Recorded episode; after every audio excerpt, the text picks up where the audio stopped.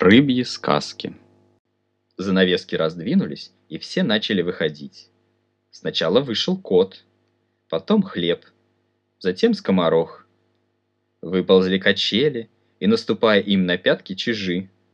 За чижами выпорхнули пиявки, сидя на одеяле. Мухи, блохи, сосиски, цветы, еще один скоморох. Звезда, чулан, абрикос — и перо не заставили себя ждать.